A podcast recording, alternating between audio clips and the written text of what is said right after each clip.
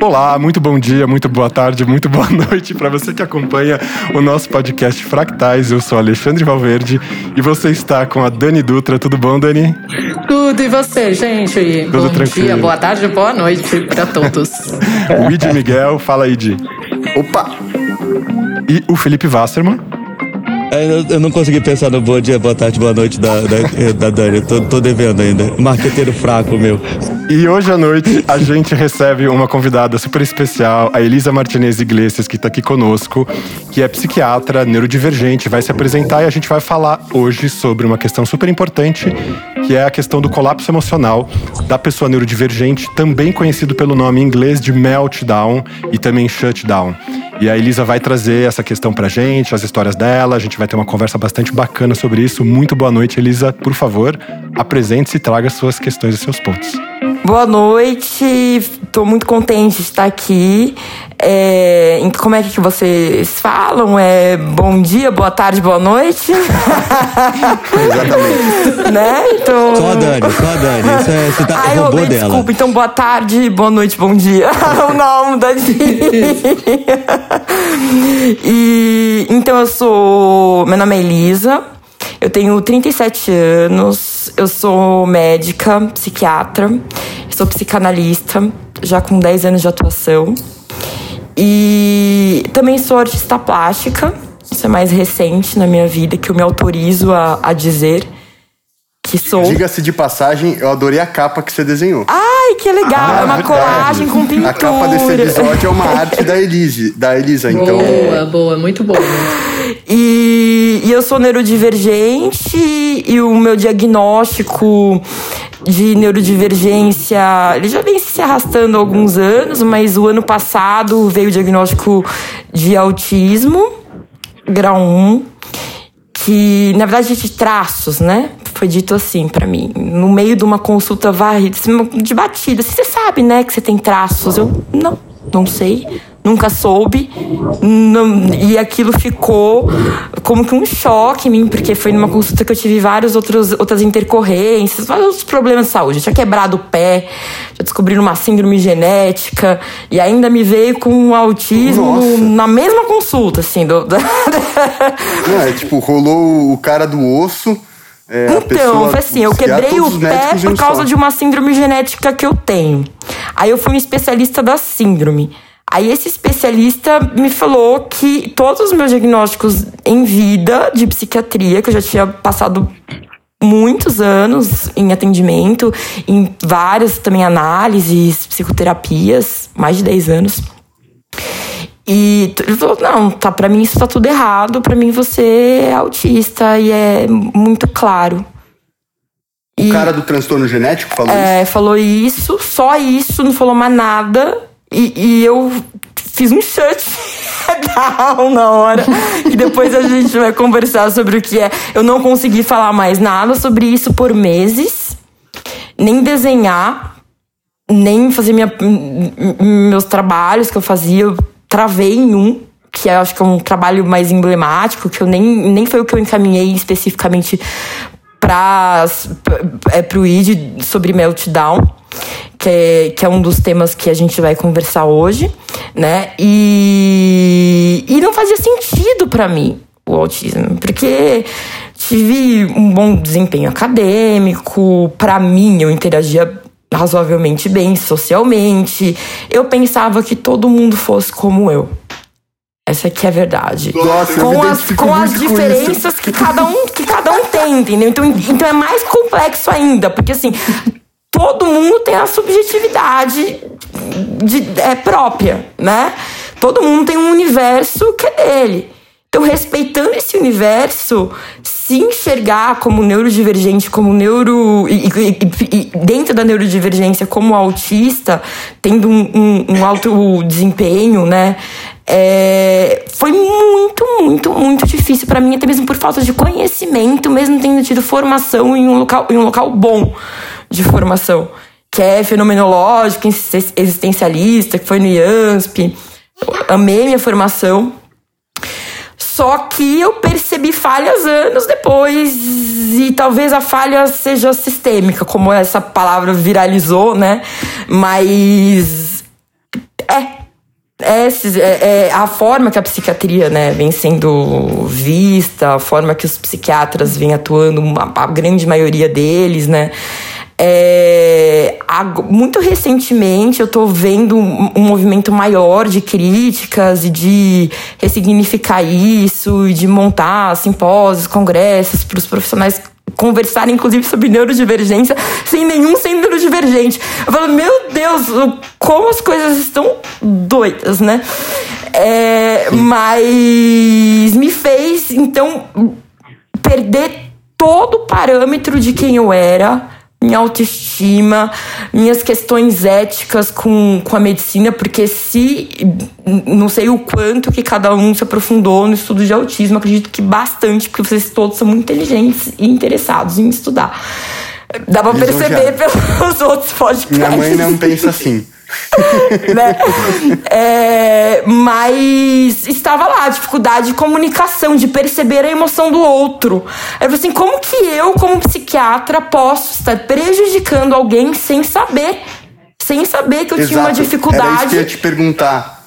Porque o seu lugar do diagnóstico, ele tem uma coisa que, que o Ale também compartilha, que é essa coisa de estar na área da saúde. Né? Então, se eu que não tô já tinha um medo de ser fragilizado, de ser diminuído ou, ou podado pelas pessoas, eu queria saber um pouco como isso pegou para você, que tá justamente na área em que o tempo ah, inteiro assim, eu sempre fui muito esquisita e mais isolada, assim, eu nunca fui muito popular nos grupos, assim, da psiquiatria, porque eu não tenho muito jeitão do, do psiquiatra, do médico típico, assim, nunca tive. Isso foi um problema já desde a faculdade, fui muito hostilizada desde a faculdade por causa disso e me tornei uma pessoa hostil também não sabendo que estava Sim. em meltdown. estava entrando em meltdowns, assim, sabe? É É, uma defensiva que a gente entra, né? é, porque eu não sou agressiva. Tanta carteirada que toma. A gente vai, né? Eu fico pensando assim, como que eu tratei a vida e como que a vida me tratou. Mas que saiu muita dor aí, ficou muita marca, ficou. E eu tô tentando cuidar delas pra seguir. Né? E muita de, muitas dessas marcas, sim, elas estão relacionadas com a. Com certeza, com, com a neurodivergência. Mais especificamente, eu falo autismo, tá? Porque eu tô com raiva. Qual? Sabe aquela raiva? Fazer uma eu não pergunta. vou ficar é, dorando, assim, vai dizer, ah, eu sou neuro. Não, eu sou, é- é- o nome é autista agora, então é autista que, que, eu, que eu vou colocar. Por, por causa da autistofobia. Me dá, me, me dá tan- tanta raiva, desculpa. Vou te dar uma fala, desculpa. Dada. Ah, minha pergunta, na verdade, é. É, é engraçado vir da- depois da frase da raiva, assim, mas é, é que acho que cada pessoa tem um, uma mudança comportamental, um efeito quando você recebe o diagnóstico. E aí, tipo, na sua fala eu ainda não consegui sentir qual foi o efeito em você, porque eu acho que teve. é, Foi, eu me Você acaba se reconhecendo? Entendi.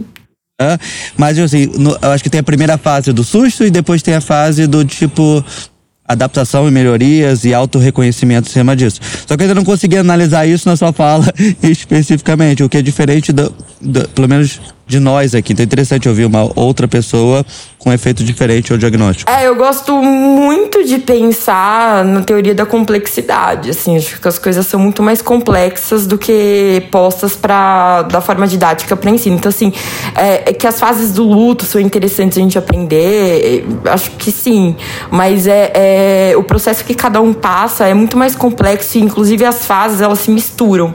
Então, ao mesmo tempo que eu passei por um, no, no primeiro momento eu neguei. Isso não, não, não, te- não tinha mais nada ali misturado. Eu, eu, eu congelei, eu neguei. Não sei se eu neguei porque eu congelei, senão não, não teria entrado num shutdown, né? Que é me fechar. Porque teve algum impacto em mim. Mas muito grande. Só que acho que nem eu sei dizer em qual fase que eu tô agora. E nem, nem sei se um dia saberei dizer. Nem eu, Elisa. Alguém aqui sabe? Eu não sei. Não, não, é, é, Eu não. não sei nem o que eu tô fazendo nessa coisa que a gente chama de vida, sabe? É, não, eu só queria, eu só queria reforçar. Tamo É, é só reforçar a pergunta. É tipo assim, tinha, tinha a Elisa pré-diagnóstico. Seu diagnóstico faz, faz quanto tempo? Um ano. Então, teve a Elisa pré-diagnóstico, tinha uma Elisa. Aí teve o, o diagnóstico que acabou trazendo explicações pra nova Elisa. Tipo, é, no nosso caso, esse diagnóstico é, é uma coisa que a gente até tenta falar aqui, foi positivo no quesito de autoconhecimento, assim. Mas no seu, na sua frase, parece que ele gerou dúvidas novas e não um autoconhecimento. Não, assim, eu, eu fiquei. é, é, a, questão gestáltica, assim, do, do, do- de como entender o mundo, de, de como as coisas se articulam na minha mente, parece que tudo foi destruído.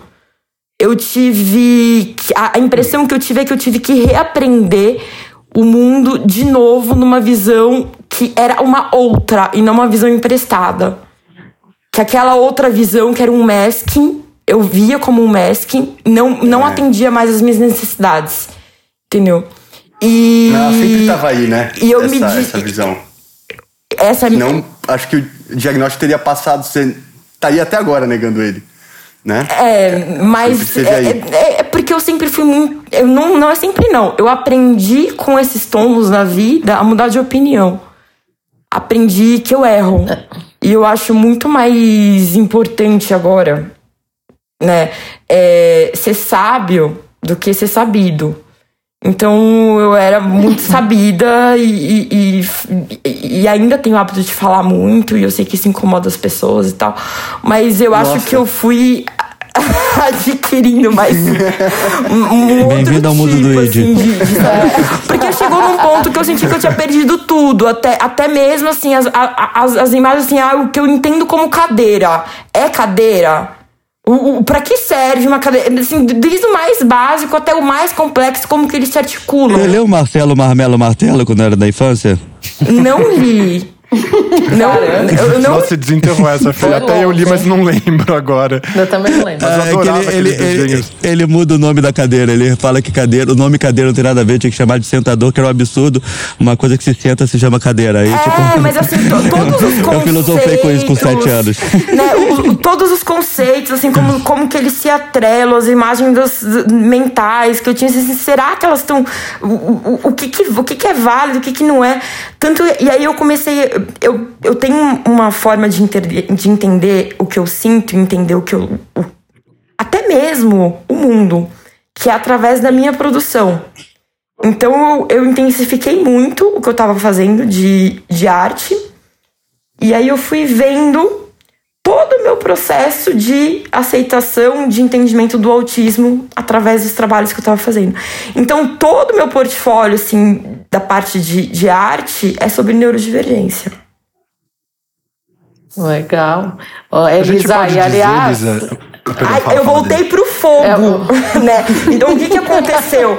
Eu, eu faço recorte, eu, é tudo analógico, eu sou comum, eu, eu, eu não gosto de coisas digitais, vocês perceberam que eu me atrapalho, apesar, né, do... A maioria das minhas pessoas não se atrapalham tanto assim, assim, na minha idade, com umas coisas digitais, mas eu sempre tive até uma... Queria me afastar do digital.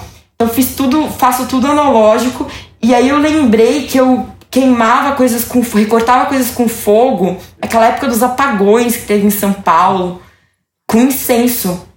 E, e aí eu comecei a mexer de novo. Aí todos os recortes que eu faço, os desenhos que eu faço, que eu fiz em uma série dos trabalhos que eu fiz, eu, eu, eu até, eu até me toquei que eu tava precisando aprender a dominar o fogo pra me sentir segura, pra entender os outros conceitos que vieram depois da- do domínio do fogo pelo homem.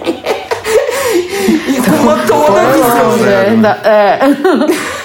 Fala, Ô, Elisa, Elisa. eu queria, é, eu queria falar assim que é muito legal ter uma outra figura feminina aqui nesse grupo. Né? Você é a primeira, a primeira mulher que a gente é, recebe aqui. Né? Enfim, e a gente sabe até que a questão do autismo mesmo, ele se manifesta diferente, né? Entre, entre mulheres, ou o sexo feminino e o sexo masculino, enfim sem falar de gênero e nada disso, mas e que é diferente, né? Acho que a gente tem questões muito emocionais com essa, com essa relação que me parece diferente um pouco dos meninos. Carinhosamente eu vou chamar aqui dos, dos meninos. Que esse, talvez esse entendimento existencial, essa coisa existencial que você buscou, né? É, é, seja uma coisa até mais ligada ao feminino do que eu não vi a gente conversando sobre isso, mas eu entendo a Elisa quando, quando ela coloca assim, putz, eu ressignifiquei meu papel, né? Quase assim, eu ressignifiquei minha, minha existência a é. partir do, a partir do diagnóstico. E acho que isso, esse pensamento, vai, é muito, não sei, me parece mais presente na gente. Agora, Dani. queria até ouvir uma, uma opinião aí do Ale sobre isso. Né? E também aproveitando, acho que é legal esclarecer para todo mundo aqui a diferença entre shutdown e meltdown. É, para a gente até avançar aqui nos nossos próprios, né? E a Elisa até contar um pouco mais também de como foi para ela.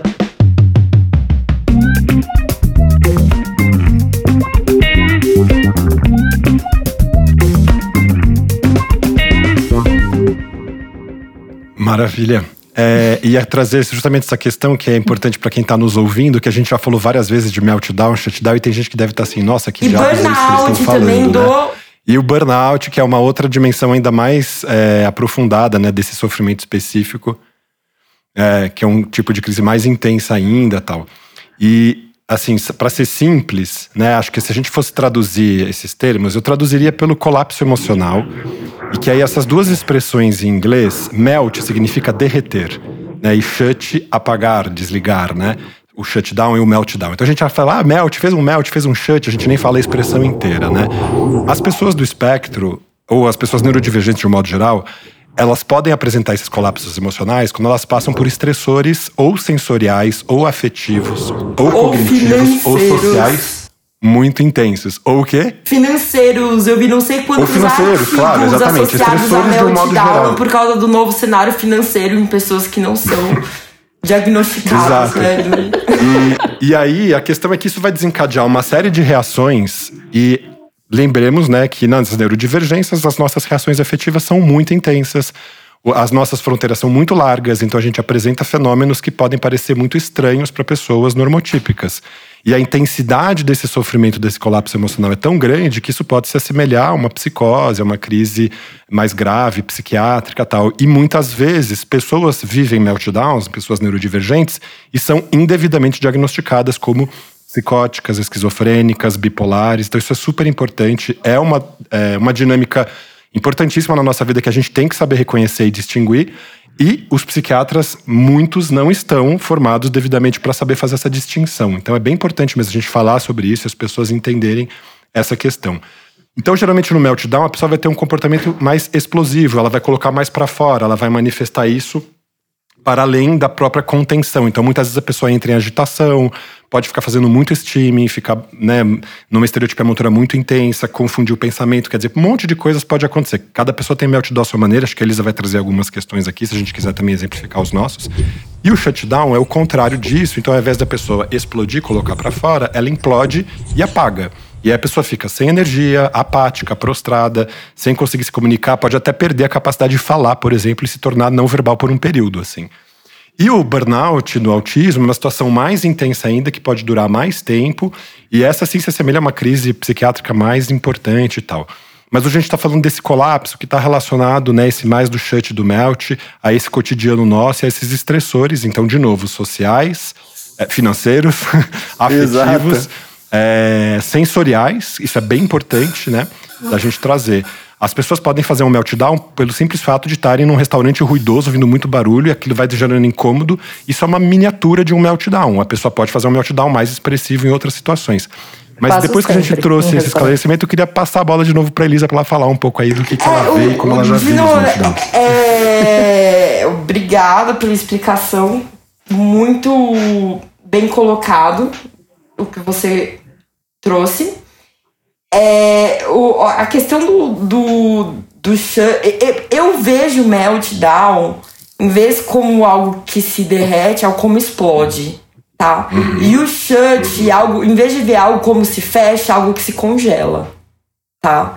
Então eu associo com temperatura, com isso, mas isso é uma coisa artística minha, sabe? É uma coisa congelada. Então é, eu, eu, eu percebo mais dessa forma. Nas duas, existe uma oscilação it. do controle, do nosso autocontrole da situação. Então, quando você tá entrando num meltdown, você consegue ter, get some uns- ter, ter sinais que você vai entrar. Assim, se você começar a se perceber muito bem, entender quais são os sinais, e aí dá pra tentar é, com os estímulos, com outras processo, né? medidas, Digamos- ou não evoluir, ou, ou parar num shutdown e não evoluir para um meltdown, que as, é, as consequências são mais catastróficas, porque os outros tendem a julgar né, com juízo de valor bem negativo a perda do controle, né? Sem entender o que está acontecendo ali. Na verdade, a gente perde o controle para se regular de novo. Sabe quando um computador Exato. dá um tilt, assim, e a gente desliga, liga, é, é mais ou menos Você isso. cria o espelho inverso. Total. Perdão, Edi? Eu, eu falei que você cria o espelho inverso. Sim. Vocês não estão me ouvindo? Estamos, estamos, tá- mas tá um pouquinho Estamos, distante do micro, Edi. Mas sim, sim, a gente ouviu. Faz um espelho inverso. né? né? E, e é. então tem, tem essa questão que eu enxergo mais como uma, um como uma explosão, uma perda de controle que geralmente vem com autoagressividade ou heteroagressividade. Heteroagressividade é quando é voltado para os outros, né? Auto é quando é voltado para nós mesmos. Então, é, muitas pessoas em meltdown é, se automutilam. Então, uma das primeiras metas como psiquiatra que, que, que atende neurodivergente, a automutilação também pode acontecer em TDAH, tá bom? Não é só em- no, no TEA, no transtorno do espectro.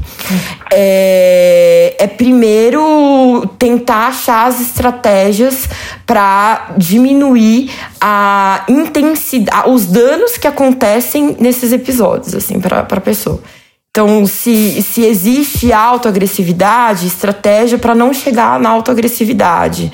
Ou que não aconteça nada que a pessoa se machuque mesmo, que se exponha. Enfim, se existe heteroagressividade, então aí precisa é, é, uma conversa com todos os, os- os familiares, as pessoas que convivem de uma forma mais próxima, que não traria prejuízo para o indivíduo, para explicar então os fatores e como que todo mundo pode ajudar a não evoluir para, para a meltdown e não serem alvos né, dessa heteroagressividade, geralmente é verbal. hum, hum, Algumas pessoas podem chegar a quebrar objetos ou até mesmo a, a, a bater no, no outro, mas eu nunca. A maior parte das vezes é autodirigido. É, a mais- né? é, a pessoa maior parte das vezes E ela se bate até pra se sentir, né? E, e é muito. Eu falo assim, ah, mas tá. Quem não se descontrola, né? Quem nunca na vida. Mas pra mim também, né? Já tinha me descontrolado algumas vezes na vida, não era. Faz parte da vida. Criança tava aprendendo a ter resili- resiliência. Adolescente é porque era adolescente. Adulto é porque passei por situações muito estressantes. Então, sempre tinha uma desculpa. Até que eu entrei num burnout por causa do trabalho de 80, mais de 80 horas semanais em psiquiatria, e eu sou hiperempática, acho que vocês ouviram já de um outro colega, como que é esse tipo de a gente sofre muito, porque a gente capta muito assim o sentimento, a dor do outro e para sair disso dem- demora um tempo. Então o, o a hora de trabalho fica diminuída mesmo. Se você se eu começar a cuidar disso, né? Porque eu não cuidava. E aí, não cuidando disso, continuando trabalhando, aí foi pandemia, aí foi. Eu vou conseguir com aquelas metas, né?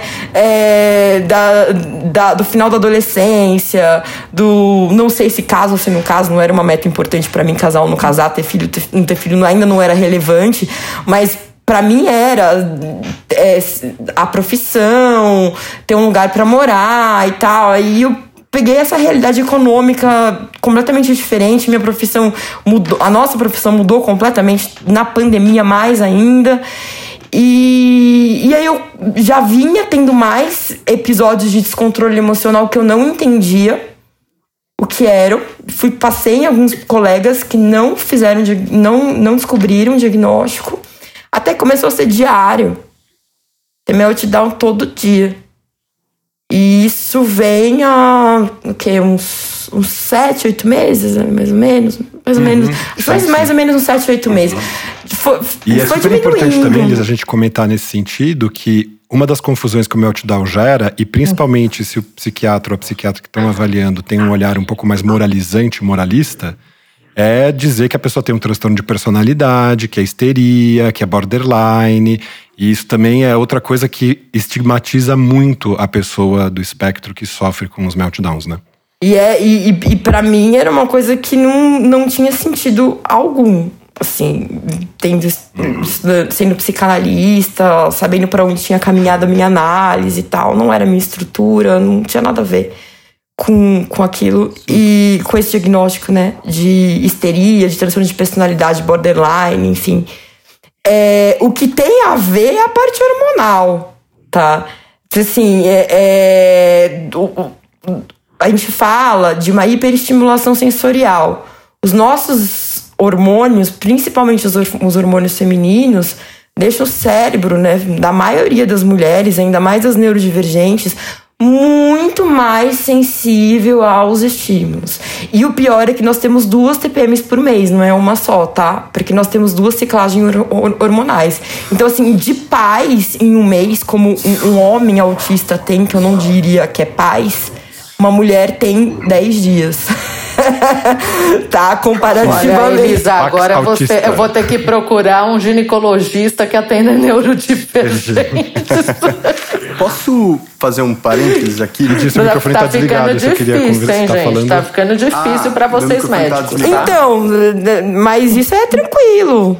Não, não é uma. Arrumar a parte hormonal. Quer dizer, tranquilo. Eu tentei inibir completamente o meu eixo, mesmo assim não funcionou. Mesmo as micro oscilações hormonais, que não me fazem ovular nem nada, elas provocam. Eu, eu tenho mais, é, mais. os meus sinais mais intensos nessa fase. Mesmo assim.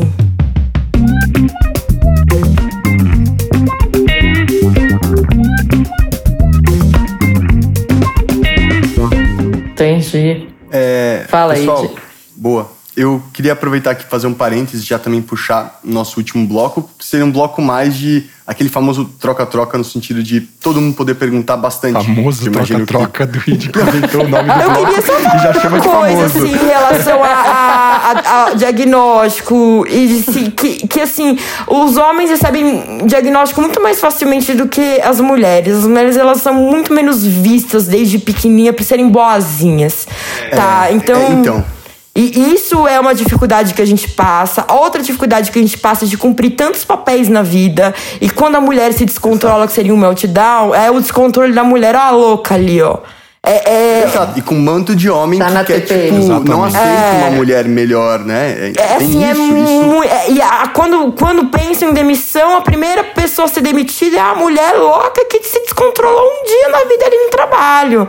Entendeu? Não, não importa Sim. se você é autista, se você não é. Elas nem perguntam, nem, nem diagnosticam. Nem, nem diagnosticam. Então uhum. tem todas essas nuances do diagnóstico da mulher, assim, do histórico de vida. Assim, ela, ela chega no consultório, na verdade, cheia de transtorno de estresse pós-traumático, porque a nossa memória também já, já tem uma predisposição maior a, a, a, a, a nos colocar nessa, nessa condição de de trauma de, de, de lembrar do que aconteceu de fatos dolorosos com traumas mesmo de reviver com muita intensidade né? É, então é, é, muito difícil mesmo e a mulher mesmo aceitar porque é, é mais um juízo de valor da sociedade que é, é, ela empresta e negativo de si e muitas vezes não é suportável porque já tem tantos outros que ela já, já vem lidando sabe? Exato. Então, é, a, a tem toda essa neuro... complexidade. Sim. É, só, é isso, só botando nesse troca-troca, mas é, obviamente que nessa questão de mulher é, é, mais difícil. Apesar que eu tenho duas filhas e casado há um bom tempo, então tem muitas mulheres na minha vida, cada uma com a sua personalidade é bem específica e como lidar com cada uma delas.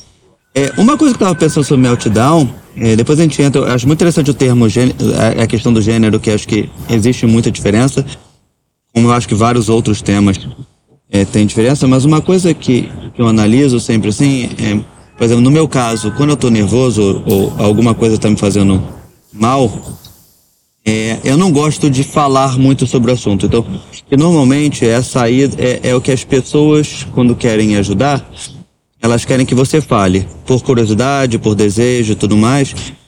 E, tipo, no meu caso específico, eu tô falando no meu especificamente, como o meu cérebro funciona, quanto mais eu falo sobre o assunto, mais novas coisas de informação que eu não queria ficar refletindo sobre o assunto surgem. Então, vira um gatilho negativo. Então, é, eu quero, literalmente, quer me ajudar, tipo, mude de assunto, sabe? Tipo assim, fale sobre essa coisa que mude de assunto. Mas eu sei que é uma questão pessoal minha e outras pessoas gostam de se abrir, gostam de falar e, tipo, tem outros modos. É, talvez tenha uma questão de gênero, talvez tenha uma questão de nível educacional, talvez tenha uma questão neurodivergente de como nosso cérebro funciona em relação a isso. Então, a minha pergunta no quesito é, meltdown e tudo mais, vamos dizer que você está percebendo de algum modo uma pessoa nessa situação ou parece chegar numa situação. Porque se a pessoa perdeu o emprego e tudo mais, ela tem alguns sinais que a pessoa pode estar nesse nível. É, como, como é o melhor modo de interagir sem saber é, qual, como é a interação da pessoa? Porque, tipo assim, eu vejo no quesito empático, quando as pessoas querem falar comigo, eu vejo claramente que elas querem me ajudar. É, e aí eu utilizo o fato delas quererem me ajudar, mas acabando numa coisa que não é positiva para mim. Então eu falo, pô, tu quer me ajudar? Tipo, só vamos falar sobre outro assunto? Só que a pessoa quer muito falar sobre aquele, sabe? É, então, tipo, é, eu queria ouvir você, que, que é estudante desse tema, assim, o que para você, e é até legal para os ouvintes, é o melhor modo para interagir? Tipo assim, não não tô perguntando a questão da prevenição para não ter o meltdown, porque tem muitas coisas que a gente pode fazer. Quando a pessoa já está com coisas financeiras, como você falou, que está chegando a isso, o que, é o melhor modo para nós ajudarmos as pessoas? Qual é o melhor modo de, de, de falar com ela? Bem, o melhor modo é não esperar chegar tão na iminência do meltdown para conseguir conversar sobre as questões emocionais que também funcionam como um estímulo para overwhelming, ou seja, um estímulo excessivo que leva à crise né? Então, tudo bem, pode ser o seu estilo, pode ser a sua personalidade, não gostar de falar, mas a gente paga um, um, custo, infelizmente a gente paga um custo. E o custo pode ser uma predisposição, uma chance maior de quando vier essas. na vida, né? Quando você for atravessado por essas é, sobrecargas, você é, poder ter uma. poder entrar em meltdown justa mais facilmente por ter essa pressão interna dessas coisas não ditas. Sabe? Não trabalhadas, não. não é, agora, quanto ao outro, é, a pergunta foi quanto ao outro, né? É, se você Não, é sabe... é como reagir com o outro. Do meu caso, eu sei bem o que. O, tipo, ah, já tá, filosofei, eu já fiz muitos psicólogos. E eu falava exatamente sobre isso, tipo assim, eu, eu fico me auto-refletindo constantemente, o que me faz bem por algum modo. Eu só não gosto quando outros botam. Eu não quero debater com os outros essa questão. Eu prefiro o outro me leve pra sair, pra beber, falar futebol, qualquer Sabe outra que coisa isso me faz que mude pensar, inclusive, Fê, quando você tá trazendo isso, para uma situação de crise, eu tô imaginando também, quando você perguntou, eu fiquei imaginando a situação da cena do meltdown, se você tá perto de uma pessoa que tá apresentando um colapso emocional. É, o caminho, porque para mim imaginando são sinais. as pessoas encostando na pessoa com, com um colapso emocional em pleno melt. E aí, essa pergunta que você faz, né, quando a pessoa quer saber mais, é quase como se alguém estivesse também encostando pra falar assim: o que tá acontecendo com Sim. você? E é Por exemplo, nesse caso, se alguém falar, posso te dar um abraço? Encostada. É. Uhum. Então, por exemplo, eu seria o contrário. Nesse caso, se a pessoa falar, posso só te dar um abraço e ficar abraçado, para mim não seria ruim. Tipo assim, sim, no meu sim. caso. Para outras pessoas aí, teria a definição do inferno. Como é que você faz para abordar alguém se você não sabe se de repente Exatamente, um porque são muito diferentes. para pessoa se ela já tá em é, Mas a Elisa falou um negócio legal, mas é, é, que tem muitos meltdowns que ocorrem, como você falou, de coisas muito repetidas, perda de emprego. Por exemplo, uma coisa que eu acho que vai me afetar muito é eu me machucar e não poder fazer esporte. É do nada, eu posso estar agora fazendo esporte, me machucar e não poder. Isso com certeza vai me afetar pra caramba. E não é tão planejado, sabe? Tipo, não, não dava para prever tanto é, esses tipos de acidentes. Assim, óbvio que não sei se é o caso de muita gente, mas existe, às vezes tem muita coisa escondida e é o gatilho que explode. E às vezes esse gatilho pode de qualquer É exatamente isso. O excesso de estimulação sensorial ela não, não é percebido. Então, é, então é assim, é um, é um, sono mal dormido. É um barulho que foi à noite. É um outro barulhinho que tá repetido, que você não tá dando lá muita bola para ele. É, é, é, iluminação que vem de três dias, tá? Pra mulher pode ser o ciclo hormonal, pra homem também pode ter alguma relação hormonal. Então, assim, são N outros fatores sensoriais que a, é a, a gota d'água pode ser, sim, uma questão emocional. Aí o que fazer? É tratar a questão emocional e ficar perguntando o que está acontecendo? Não. Se você começa a perguntar, para que a pessoa ela também perde, ela também pode perder é, a eloquência e o vocabulário em uma crise de meltdown e de burnout. Não é só de, de shutdown. Então, eu, eu perco, por exemplo, e eu fico muito irritada porque as pessoas começam a me perguntar coisas e eu não consigo responder. E aí eu já tô começando a ficar irritada e eu fico mais irritada ainda até eu explodir. E aí eu fico com vergonha e fico pedindo perdão e fico achando que eu tenho menos valor porque eu perdi o controle em uma situação. Sim sabe? Sendo que era um monte de outros fatores. Foi mudança de rotina, foi uma coisa que eu arrisquei porque eu achei que eu tava bem. Foi uma, uma série de coisas que aconteceram, por exemplo, de ontem para hoje, que aí eu fui atender paciente, deu problema na internet no horário do atendimento. Uma coisa que eu sou super regradinha, certinho. Pronto, aí foi aí, foi o melt. Então, assim, é, mas, aí, é, aí o que fazer? Simplesmente conduz a pessoa para um lugar calmo, com uma iluminação mais amena. Você pode oferecer, deixe uma manta mais pesada, próxima, é, deixe água. É, tem pessoas que gostam de ser abraçadas, tem pessoas que não. As que gostam, elas falam. As que não gostam, geralmente não falam nada né? É, o máximo é, é importante ficar perto para tentar conter é, é, alguma exacerbação de auto-heteroagressividade, por exemplo, aí, aí você pode chegar a precisar encostar na pessoa e até conter, mas tem várias formas de conter, né? Você pode falar assim: olha, agora eu vou te ajudar segurando o seu braço para você não se machucar, para não ficar nenhuma marca, tudo bem? Você pode falar assim: você pode falar, por exemplo, olha, o que vai acontecer aqui eu não vou contar para ninguém, fica tranquilo. Então tem várias formas de você ir deixando a pessoa que já tá desconfortável, já tá numa crise, numa situação mais confortável para não precisar chegar no que sempre chegava antes, que era internação psiquiátrica com aloperidol, prometazina, é, deixar impregnado, e nem é medicação que tra... não, não é doença para ser tratada dessa forma, não é para ser internado. Sim. Então, assim, é, todas essas mudanças que aconteceram na minha cabeça no último ano, que eu já trabalhei em internação um monte psiquiátrica, e eu fico pensando, acho que karma não é porque eu fazia de tudo para tirar os pacientes o quanto antes, sabe? Eu também não, não, não tenho Mas... essa religiosidade tão posta, assim, tão clara. Mas. Deixa eu só dar o tchau, porque eu vou ter que correr. Então, só, só falar o meu tchau aqui, ó. É, aí, aí você avisa pra pessoa que é no minuto 38 da minha gravação. Eu tenho tchau. Aí Ou a gente deixa o tchau no meio, vai ficar mó legal também. É, não tem problema. Engraçado também. Então, é, é, é, Elisa, foi muito legal tra trazer você aqui, porque a gente o seu perfil é muito diferente do nosso. Então a gente está falando muitas vezes com nós quatro.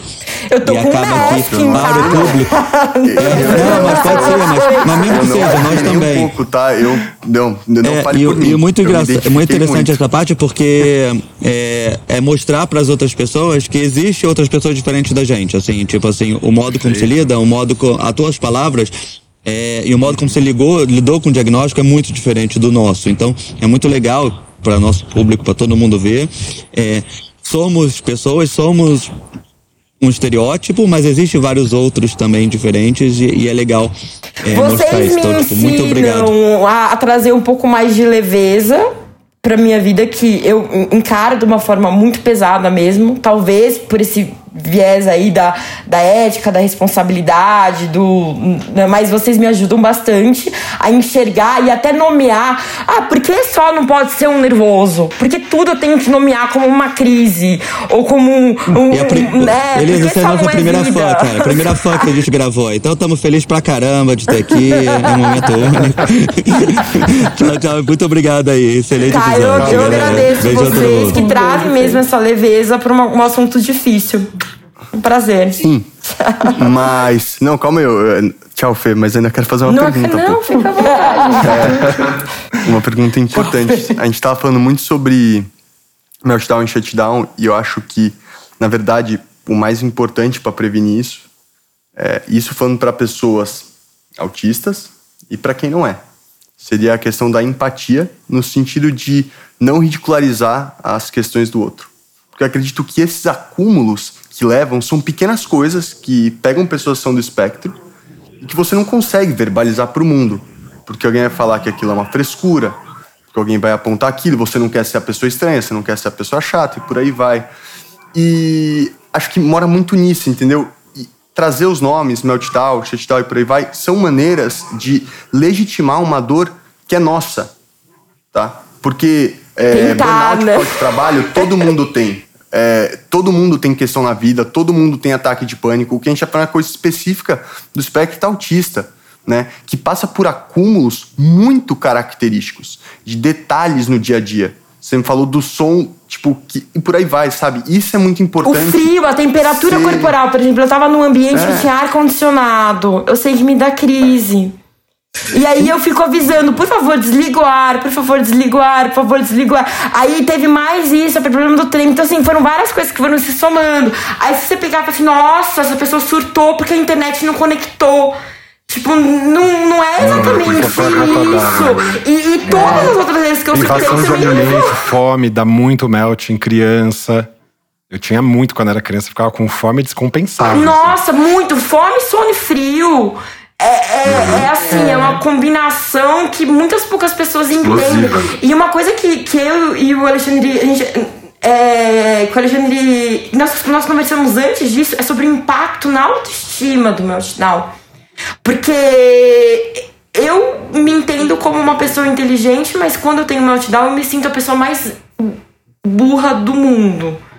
Porque eu, é- é essa questão assim de Você perde seus recursos, né? eu Você perde sua perco os riqueza, meus recursos, eu perco né? o meu vocabulário, eu perco meus Fica recursos, vulnerável. assim, minha inteligência emocional, eu, eu perco a minha habilidade de me comunicar. Mesmo que capenga, mesmo que trabalhosa, não sei, é, é a minha, eu perco. É- é- eu perco o meu autocontrole. E eu acho que isso, pra quem sabe a importância que é ter autocontrole na vida, é uma coisa assim que derruba um tanto. Isso é uma coisa que a gente sabe, né?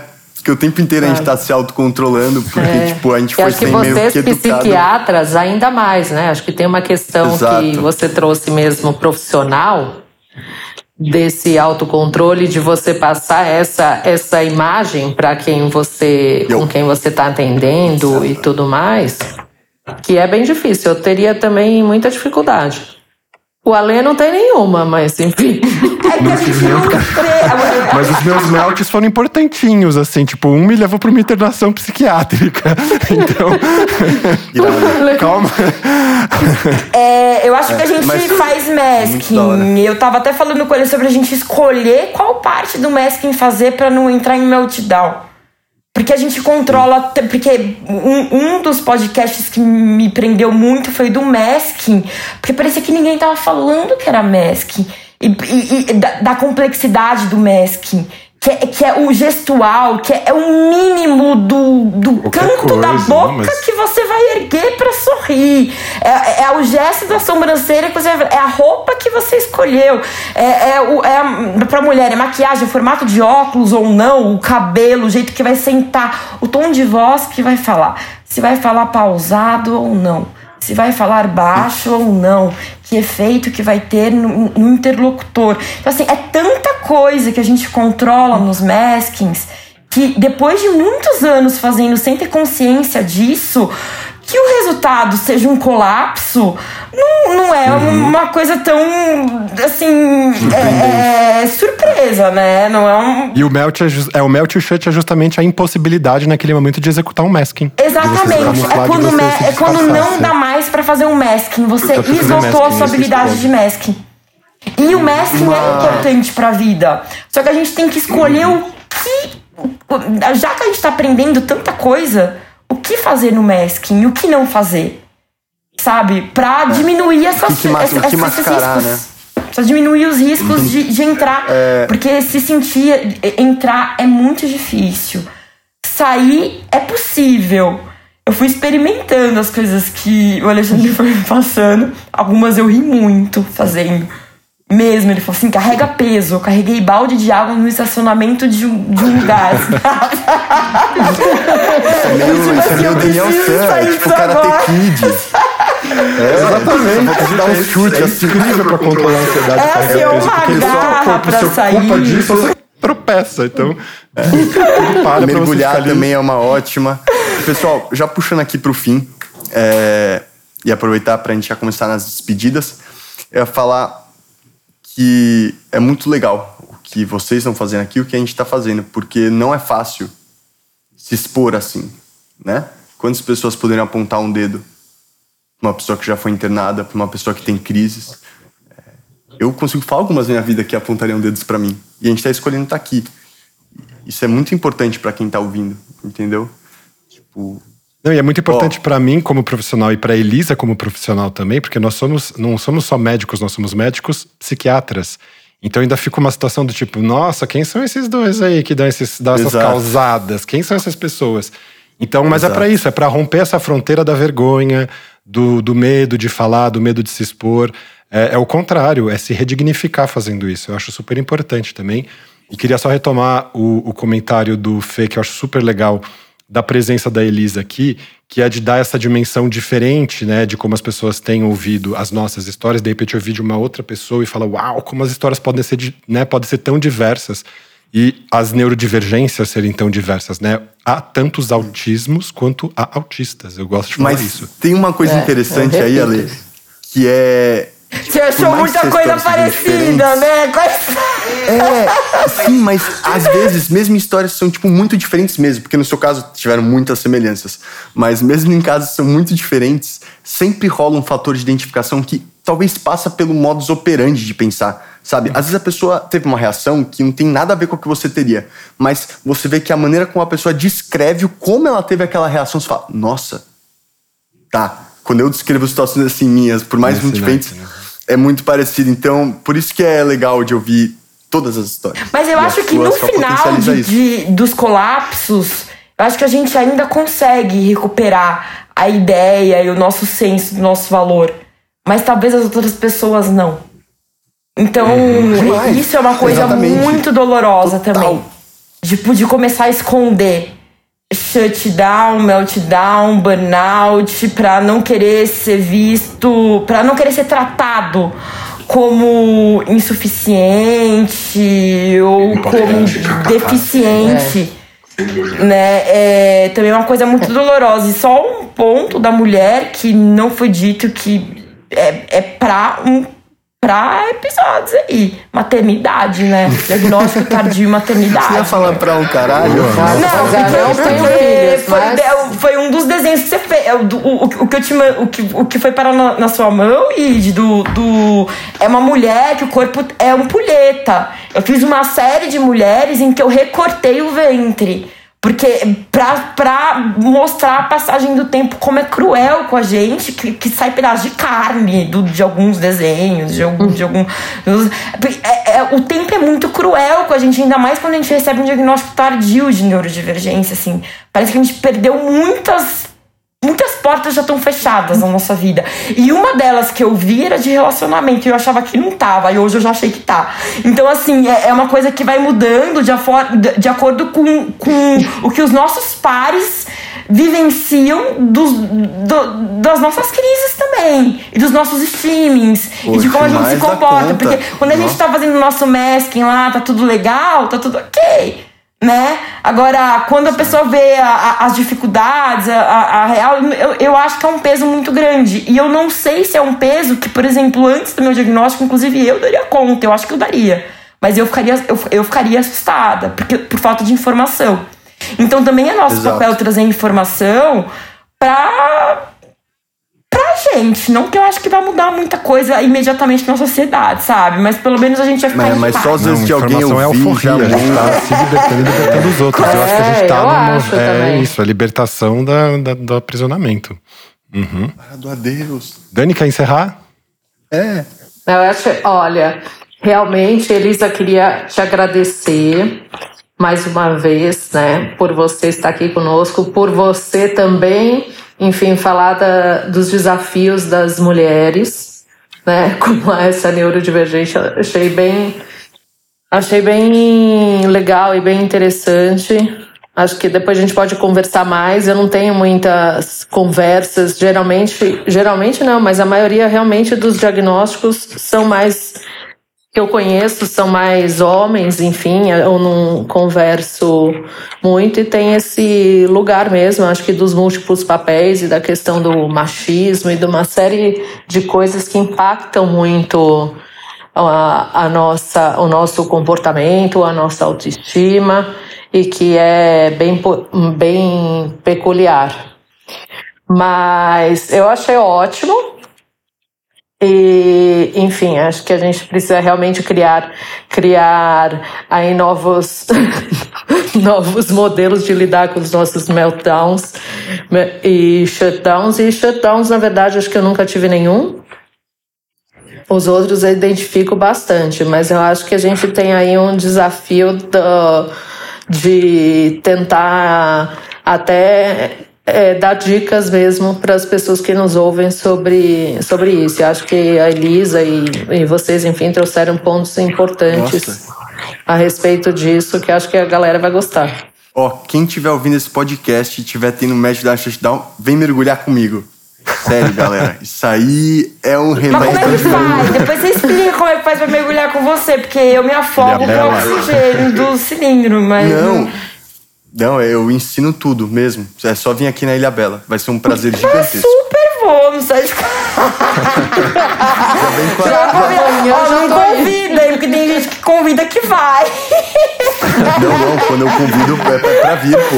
A gente pode embalar Mas, essa ó, viagem gente, aí, já assim, Dani, a Lê. É, é, é, um, é um hábito, né, de ficar se pedindo desculpa em excesso, mas eu realmente sei que falei muito hoje.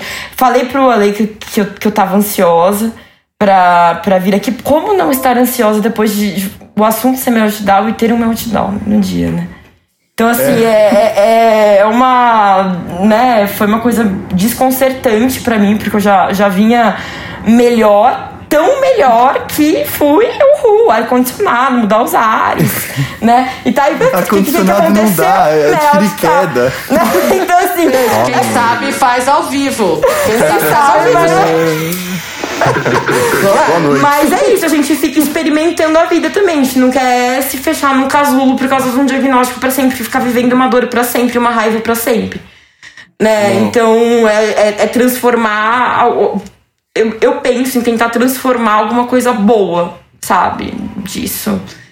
É, seja através da arte, que era a minha ideia inicial, agora eu acho que através até da, da psiquiatria, acho que eu vou ter um espaço também porque eu acho muito legal conversar com neurodivergentes e, e recebê-los em consultório. Ah, receber em consultório. Gente, eu, eu gosto, tem, tem gente que não gosta, assim.